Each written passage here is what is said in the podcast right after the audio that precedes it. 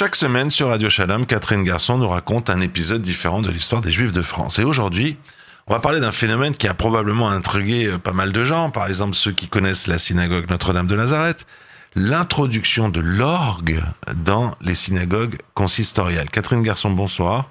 Bonsoir. Alors, on va parler donc de, de, de musique, et plus particulièrement de l'orgue, qui montre par ailleurs à quel point, et vous adorez nous dire ça chaque semaine, l'histoire des juifs français est impliquée, imbriquée avec l'histoire de France. Parce que qu'est-ce que fait une orgue dans une, dans une synagogue où on peut pas en jouer pendant les fêtes, par exemple? Alors l'orgue, pourquoi l'orgue? Alors euh, voilà, comme vous l'avez dit dans cette émission, on parle souvent de l'imbrication des juifs dans l'histoire française. Et pour une fois, on va faire le contraire, c'est-à-dire on va examiner un cas, une instance où l'attrait du monde non juif, voire de l'assimilation à l'environnement, a eu un impact direct sur la pratique dans les synagogues.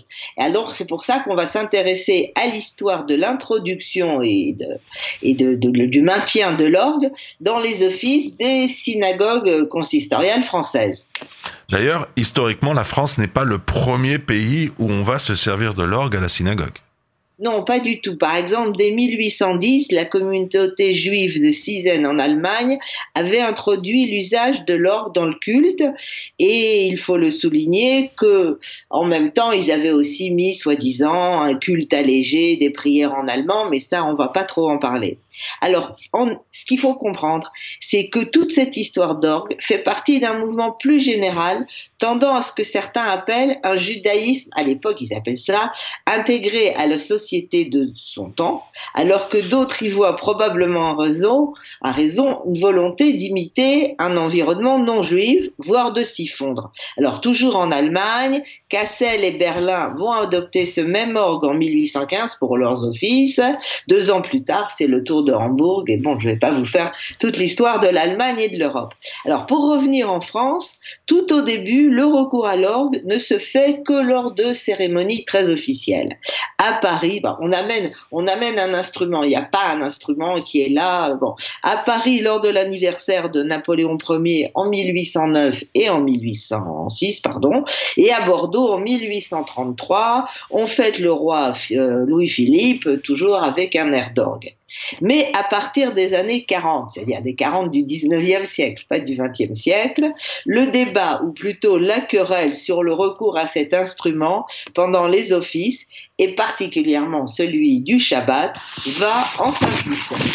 Allez, on commence avec Paris, comme d'habitude, Paris, la ville lumière. Alors en 1844, des membres du consistoire de Paris demandent au grand rabbin Isidore l'autorisation d'utiliser un orgue pour une cérémonie type bat mitzvah, au cours de laquelle des jeunes filles chanteront un hymne. Le rabbin refuse, car, dit-il, bien qu'il n'existe pas de texte formel contre l'introduction de cet instrument dans le temple, il croit devoir s'y opposer formellement, attendu que cet usage se rapproche de ceux des cultes non israélites. Interrogé sur le même sujet, le consistoire central promet une réponse qui tarde à venir. Alors sur le terrain, les choses vont s'accélérer. Dès 1851, le consistoire de Paris décide d'installer un orgue dans la synagogue de la rue Notre-Dame de Nazareth, qui est en pleine reconstruction. Parallèlement, les Juifs portugais construisent une synagogue rue Lamartine dans laquelle ils prévoient de placer un orgue. Ce dernier, une fois le bâtiment terminé, est utilisé le vendredi soir. On va voir un peu les conditions. On ne va d'ailleurs pas s'arrêter là.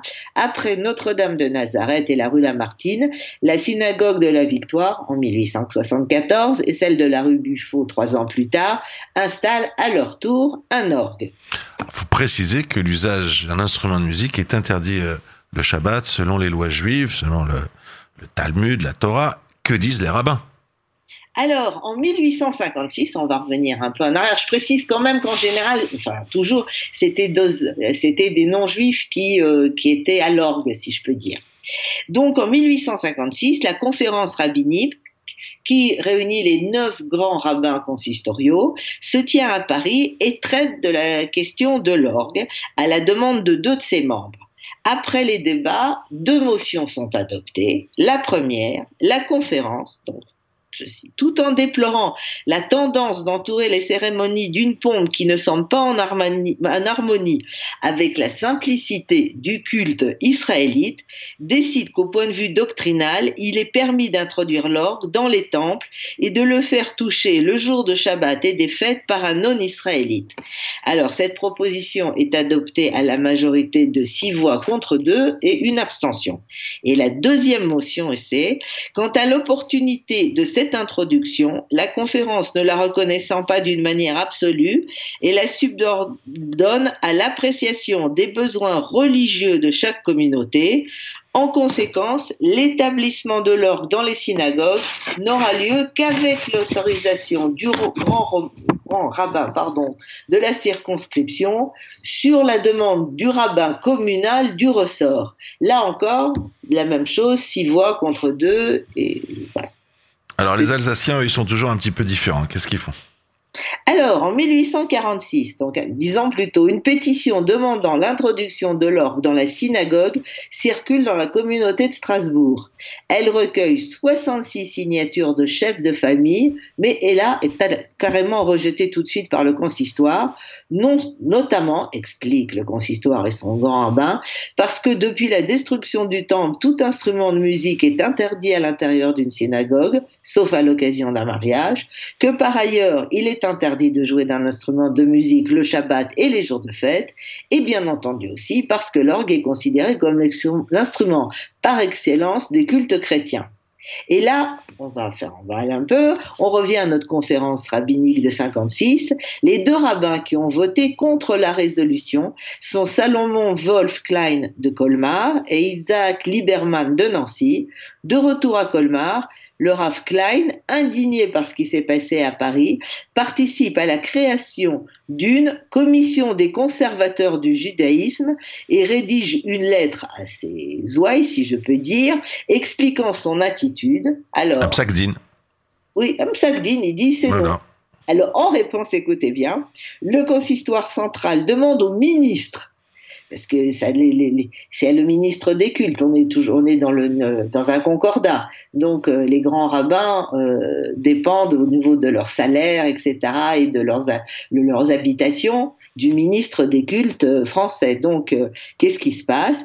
Donc, le ils vont demander que, que, que soit suspendu le grand rabbin pour un mois et le consistoire de Colmar, non seulement va veiller à ce que la décision soit appliquée, mais fait en plus retirer le siège d'honneur que le Rav Salomon Wolf Klein occupe à la synagogue. Eh bien, ça marchera pas parce que malgré cela, Colmar sera de fait la seule communauté à résister durablement à l'introduction de la synagogue. De l'orgue. Bah, oui, de l'or, pardon. ah oui, c'est la seule ville où on retourne, on va plus à la synagogue, ça pose un problème. Non, de l'orgue. Parce que l'orgue, en plus, ça fait penser à la messe. Je pense qu'il devait se disputer aussi beaucoup pour ça. Du côté de Strasbourg, alors le grand rabbin du Barin, Arnaud Aron, hésite lui aussi à autoriser l'introduction de l'orgue dans la grande synagogue de la ville, car il sait qu'une telle décision heurterait une partie importante des fidèles. Alors on va citer, il y a un romancier qui s'appelait Léon Cahoun, qui était né à Agno, donc en Alsace en, en 1841. Il a écrit beaucoup de romans historiques, et un de ses personnages, dans un de ses romans, dit, il paraît qu'à Francfort et à Paris, on a bâti des synagogues avec des orgues et qu'on y fait chanter des enfants de chœur. Des orgues, des orgues. Pourquoi pas une église et la messe tout de suite? Voilà bien l'idolâtrie des temps nouveaux. Ça, c'est le personnage. Donc, ça traduit après ce que sentaient beaucoup d'Alsaciens. Les choses vont en rester là jusqu'en 1869, lorsque le consistoire décide finalement de placer un orgue dans la synagogue de la rue Sainte-Hélène de Strasbourg. Nombre de juifs sont choqués et se demandent s'il ne vaut mieux pas prier chez soi que d'aller à la synagogue. Finalement, à partir des années 1880, toujours à l'exception de Colmar, l'orgue parvient à s'imposer dans presque toutes les communautés d'Alsace, et ce même pour le Shabbat et les fêtes, mais dans les petites communautés où les gens sont des fois plus conservateurs, à l'exception de Brumat, Benfeld et Célestat, l'orgue n'est pas joué le Shabbat et les jours de fête. Donc il y a plus de résistance du côté de l'Alsace. Au XXe siècle Alors, symbole de l'intégration, voire de l'assimilation de la communauté juive française à son, environnement culturel, l'orgue, comme d'ailleurs les chœurs, euh, la musique religieuse évoquant l'opéra, etc., va faire partie du paysage consistorial pendant des décennies. Mais à partir des années 60, les choses vont changer. Une autre sensibilité va peu à peu se faire jour, notamment avec l'arrivée des Juifs d'Afrique du Nord et, avec ce qu'on peut appeler une rejudaïsation du judaïsme français. Les gens deviennent de plus en plus traditionnalistes, traditionnels, et donc ont moins besoin de cet orgue euh, dans leurs oreilles. Signe des temps, en mai 68, des étudiants du Bnei Akiva débarquent dans la synagogue de la Victoire et menacent de, de casser l'orgue, si on l'utilise, ouais, le même soir, alors en raison des grèves, les choristes qui devaient venir dans la synagogue n'arrivent pas parce qu'il n'y a pas de transport et les autorités rabbiniques, donc le grand rabbin de Paris de l'époque, c'est-à-dire le grand rabbin Meir Jaïs, en profitent pour demander l'abandon de l'orgue et des chœurs mixtes. Le rabbinat est divisé, mais on arrive à un compromis. L'orgue n'est pas mis hors service, mais il ne peut plus accompagner que des chœurs d'ormes. Les chœurs mixtes sont réservés au seul mariage, puis sont définitivement interdits. Quant à l'orgue, elle est, euh, elles sont interdites pardon, par le grand rabbin Kaplan en novembre 1975. Quant à l'orgue, elle est aussi bannie des offices de Shabbat ou des fêtes, mais pas des mariages ou des cérémonies officielles. Bon, le mariage, si quelqu'un aime l'orgue, oh, oui, pas? D'ailleurs, je pense que ça marche toujours. Hein. Euh, en fait, c'est symbolique de, de, de l'approche du judaïsme français, non? Cette approche euh, qu'on pourrait appeler Contemporaine Oui. Enfin, qui fait un peu passer maintenant, mais voilà, qui était ah contemporaine à l'époque. Contemporain, ça devient plus chassidique, alors peut-être. Oui. Alors, vous y voyez un symbole? Oui, bon, oui, l'abandon de l'orgue est, symbolique de nouveau l'approche du judaïsme français. D'un côté, celui-ci ne se sent plus l'obligation de copier son environnement et d'apporter des gages de son intégration au pays ou à la République. D'un autre, devenant plus religieux, il est plus sensible au fait que l'orgue évoque un culte qui n'est pas le sien car comme le disait déjà en 1861 l'univers israélite, c'est-à-dire le qui se définissait comme le journal des principes conservateurs du judaïsme, alors je vais citer en conclusion, personne ne peut nier que la musique de l'orgue soit un usage religieux d'un culte non israélite, que les sons de l'orgue appartiennent au signe particulier d'un culte étranger, quiconque se trouve dans la plus grande obscurité, dans un lieu tout à fait inconnu à lui, s'il entend les sons de l'orgue, il reconnaît certainement qu'il se trouve dans le voisinage d'un édifice consacré aux, pratiques religieuses d'un culte non israélite. Je vais vous dire euh, quelque chose, Catherine Garçon. Un jour, vous allez nous faire une leçon sur le microphone. Est-ce que vous savez que le microphone dans la synagogue, ça a aussi été une bagarre? Oui. Hein? Et, euh, et, voilà, chaque semaine sur Radio Shalom, vous nous racontez une histoire différente de l'histoire des Juifs de France. Je cherchais ce que je voulais ajouter. Et vous savez, là, pour le coup, je suis sûr que vous ferez une vraie émission, parce que le microphone, c'est anecdotique, sur aussi la façon dont de très nombreuses synagogues ont été construites, en fait, et ressemblent à des églises. Mais ça, c'est une autre histoire. Chaque semaine, donc, un nouvel épisode de l'histoire des Juifs de France. Cette fois-ci, on a parlé de l'introduction de l'orgue dans les plus belles synagogues, notamment de Paris, parce que Dieu sait qu'elles sont belles, ces synagogues que vous venez de citer, Buffo, La Victoire, Nazareth. Catherine Garçon, je vous remercie. Bonsoir à vous. Bonsoir.